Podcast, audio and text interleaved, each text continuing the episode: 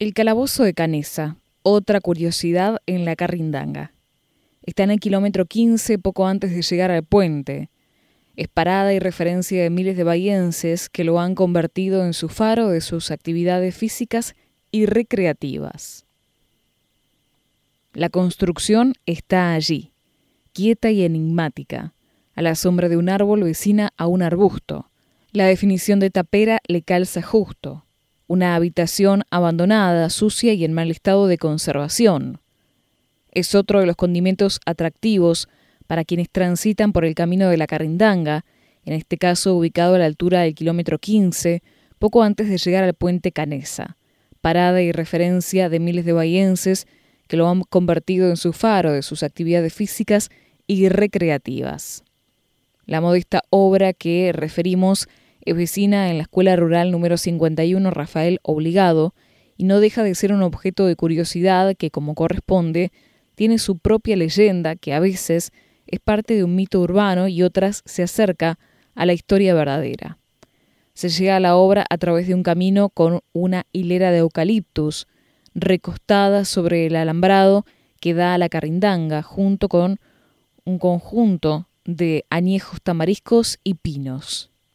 La modesta construcción cerrada arrastra la fama de haber sido un calabozo. Extraño destino, claro, en medio del campo, alejado de la ciudad. Sin embargo, los vecinos del lugar dan cuenta de ese uso. Héctor Mariano de Uribe Echeverría, propietario de los campos de la zona, refiere parte de esa historia.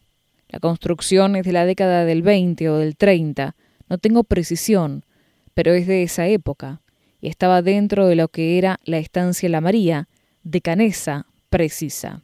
Juan Antonio Canesa, 1869-1920, fue un destacado comerciante local quien comenzó trabajando como dependiente de un almacén de ramos generales y terminó siendo empresario y representante de la firma Ford. Canesa fue además concejal y titular de la empresa de telefonía Lavaguiense, en 1920 hizo construir su vivienda tipo Petit Hotel en Mitre 60, que se convirtió en un referente de la época y que desde hace cinco décadas ocupa la Cámara Federal de Apelaciones.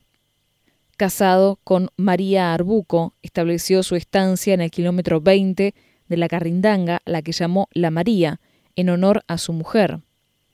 De principios del siglo XX data la construcción del puente metálico que lleva su nombre, y sirve para salvar el arroyo Napostá, puente sobre el cual no se tiene certeza si fue construido por el propio Canesa, por Vialidad, la Municipalidad o el Ferrocarril del Sur. Retomando la historia de la solitaria construcción de Uribe Echeverría, refiere que se trata de un calabozo que hizo construir Canesa. La idea era retener en el lugar a quienes se dedicaban a robarle el ganado, hasta tanto los pudiese trasladar la policía. Era un calabozo de campaña, dice. Había muchos cuatreros y Canesa lo hizo construir para retener a los que atrapara. Vecino de la obra había un pequeño potrero, donde dejaba el caballo el vigilante de la policía, menciona. Al parecer Canesa jamás logró atrapar a un cuatrero, con lo cual el calabozo nunca había funcionado como tal. La historia oculta de una puerta ausente, la falta de la puerta en la entrada del calabozo tiene una historia particular. Un invierno, el lugar fue ocupado por un lingera que hacía noche ahí, relata de Uribe Echeverría. Pero una vez quedó encerrado y no podía abrir la puerta.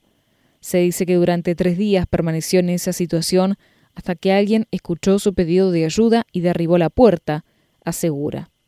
No es poca historia un calabozo de campaña en La María, propiedad de Juan Acanesa, cerca del puente sobre la Carindanga en cercanías de la hondonada natural lugar, donde desde hace más de su siglo se plantea la idea de embalsar en la postá, un sitio bien propio cargado de historia, identidad y tradición.